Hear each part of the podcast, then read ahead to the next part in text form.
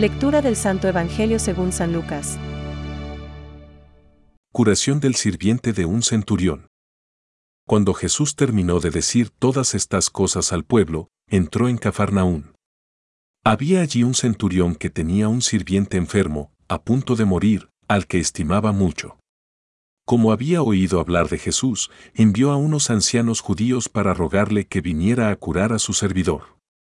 Cuando estuvieron cerca de Jesús, le suplicaron con insistencia, diciéndole, Él merece que le hagas este favor, porque ama a nuestra nación y nos ha construido la sinagoga. Jesús fue con ellos, y cuando ya estaba cerca de la casa, el centurión le mandó decir por unos amigos, Señor, no te molestes, porque no soy digno de que entres en mi casa. Por eso no me consideré digno de ir a verte personalmente. Basta que digas una palabra y mi sirviente se sanará.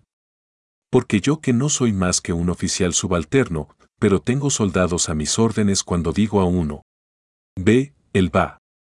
Y a otro, ven, él viene. Y cuando digo a mi sirviente, tienes que hacer esto, él lo hace. Al oír estas palabras, Jesús se admiró de él y, volviéndose a la multitud que lo seguía, dijo, Yo les aseguro que ni siquiera en Israel he encontrado tanta fe.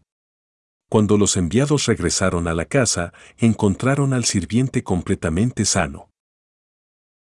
Es palabra de Dios. Te alabamos, Señor.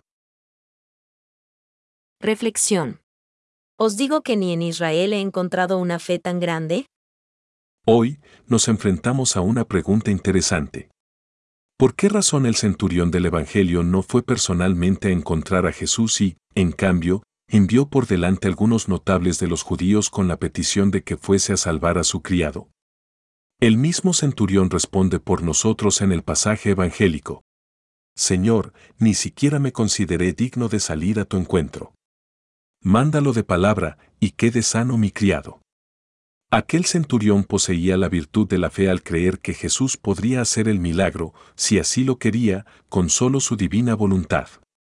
La fe le hacía creer que, prescindiendo de allá donde Jesús pudiera hallarse, él podría sanar al criado enfermo.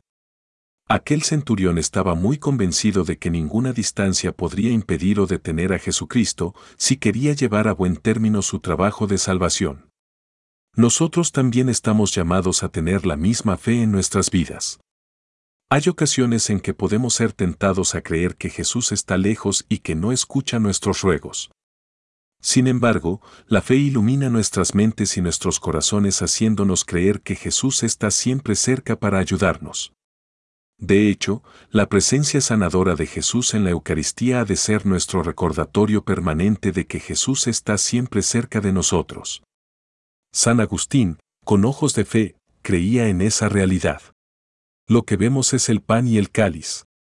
Eso es lo que tus ojos te señalan. Pero lo que tu fe te obliga a aceptar es que el pan es el cuerpo de Jesucristo y que en el cáliz se encuentra la sangre de Jesucristo.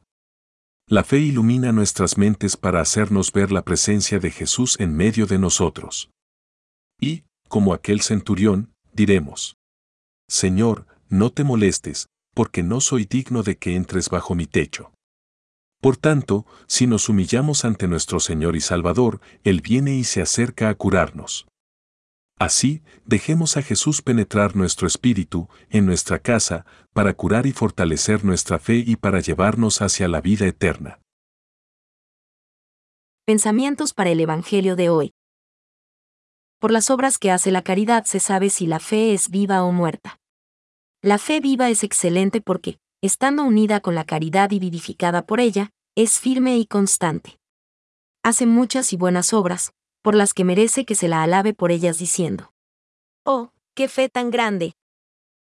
San Francisco de Sales. Nuestro tiempo requiere cristianos que crezcan en la fe gracias a la familiaridad con la Sagrada Escritura y los sacramentos. Personas que sean casi un libro abierto que narra la experiencia de la vida nueva en el Espíritu. Benedicto XVI. La fe es ante todo una adhesión personal del hombre a Dios. Es al mismo tiempo e inseparablemente el asentimiento libre a toda la verdad que Dios ha revelado. Catecismo de la Iglesia Católica, número 150.